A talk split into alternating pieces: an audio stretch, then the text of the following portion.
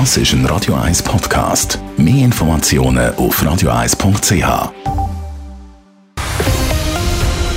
Radio 1 Thema. Swiss Personal schlägt Alarm. Wir sehen am Ende der Kräfte, und zwar die Flugbegleiter in der Luft, aber auch das Personal am Boden. In einem anonymen Schreiben stehen schwere Vorwürfe. Dort äh, sagt man, man sei massiv überlastet, weil so viel Personal abgebaut wurde ist in der Corona-Krise. Jetzt aber wieder gleich viel Arbeit ansteht wie vorher und zum Teil sogar mehr.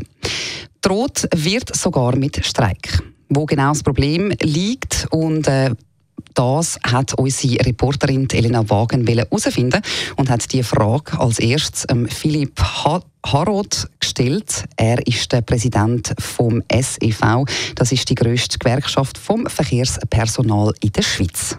Wir haben gerade Massenentlassungen, die noch voll in der Umsetzung sind, zum anderen auch Kurzarbeit. Und es gibt Situationen, wo wirklich prekäre Situationen sind für Einzelpersonen oder auch für verschiedene Personen, wo eine Belastung da ist und nicht immer die notwendigen Ressourcen an Menschen da sind. Was heisst prekär? Wie geht es den Angestellten?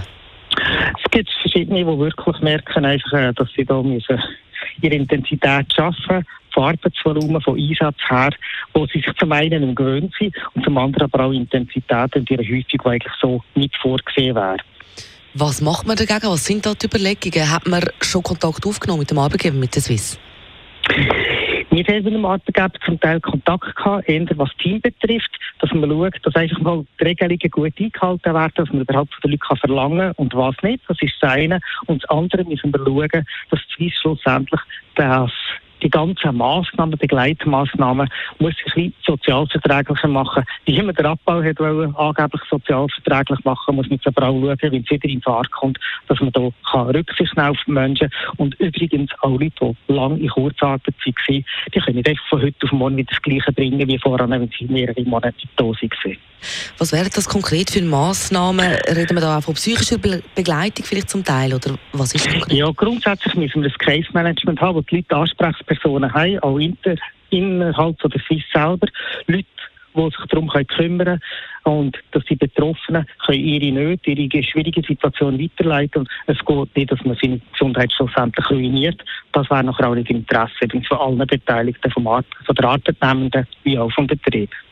Wie ist denn aktuell die Reaktion von der Swiss? Zeigt man da Verständnis und auch Bereitschaft, um etwas zu ändern? Dort, wo wir bis jetzt haben, mit direkt Vorgesetzten zu tun haben, respektive über unsere Mitglieder schlussendlich, die haben so ein bisschen dargelegt, äh, wir schauen, wir schauen, das sind ein bisschen Softfaktoren, äh, es ist ein Handlungsbedarf noch da.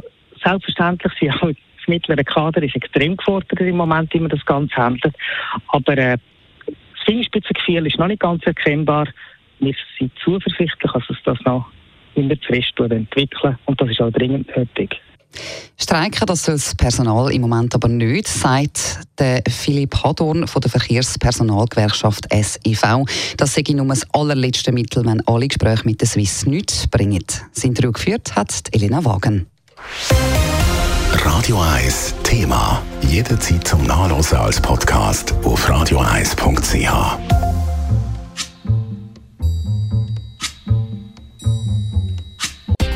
Radio 1 ist Ihre Newsender. Wenn Sie wichtige Informationen oder Hinweise haben, rufen Sie uns an auf 044 208 1111 oder schreiben Sie uns auf redaktion.radio1.ch.